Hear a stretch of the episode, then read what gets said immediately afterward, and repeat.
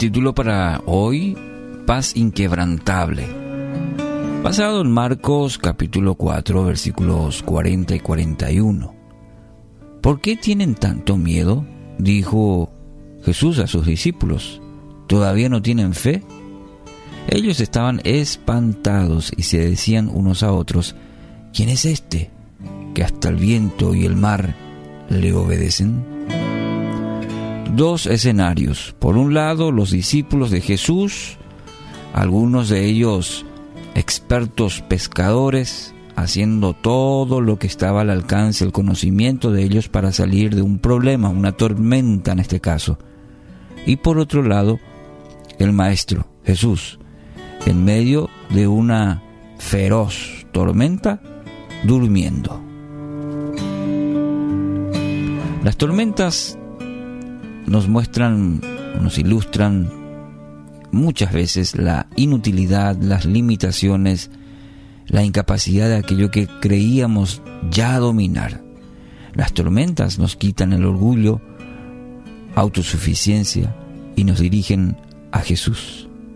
Como aquellos discípulos, muchas veces cuestionamos a Dios. Parece que Él está ausente en medio de nuestras tormentas. ¿Cómo puede ser que Jesús esté durmiendo en medio de una catástrofe en nuestra vida, eh, en la urgencia de nuestra situación, en la tormenta de nuestra vida? El mismo escenario, creemos que Jesús está durmiendo.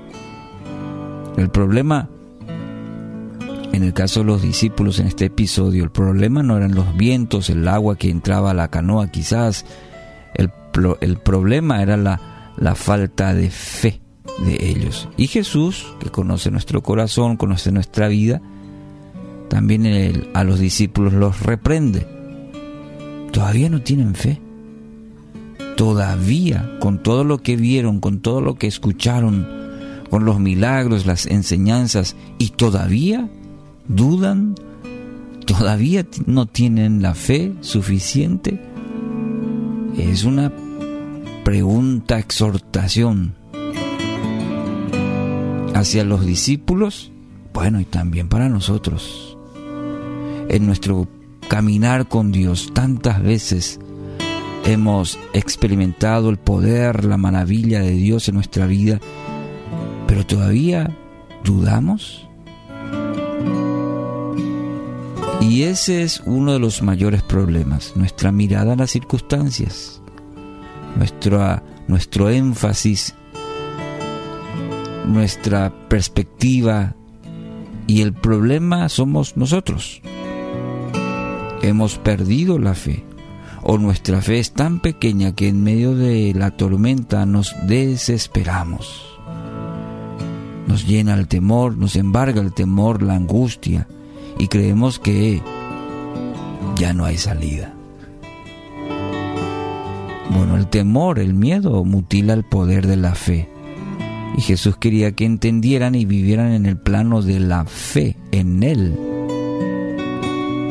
Entonces, si Él está en nuestra barca, podemos estar seguros, seguros. El Maestro quiere asegurarse que hemos aprendido la lección. ¿Y cuál es esa lección? Confiar en Él y muchas veces aparentemente Él no hará nada, no responderá, pero la lección que debemos aprender usted y yo es a confiar en Él. Si hemos pedido a Dios que esté en nuestra barca, es, decir, en nuestra vida, si decimos que Él tiene el control de nuestra vida, entonces debemos vivirlo eso, debemos asegurarnos que hemos aprendido a confiar en Él. Si Él dijo a sus discípulos, pasemos del otro lado, subió a la barca con ellos, esto debería ser la, ser la garantía que iba a cumplir su palabra, que iban a llegar al otro lado del río. Y así también te dice hoy, yo voy a estar todos los días contigo. Yo, el Señor, tu Dios, el que te creó, el que te conoce, voy a estar contigo todos los días. Voy a estar. Esta es la base fundamental para tener paz en medio de la tempestad. Dios lo dijo, y si Dios lo dijo, Él lo va a cumplir en tu vida. Con toda su autoridad mandó calmar los vientos y el mar. Son en los momentos difíciles, las duras pruebas donde conocemos más a Dios. Experimentamos su poder, su amor, su gracia y su paz. Así que hoy quiero animarlo con esta palabra. En medio de su situación pueda experimentar la paz, la paz de Dios.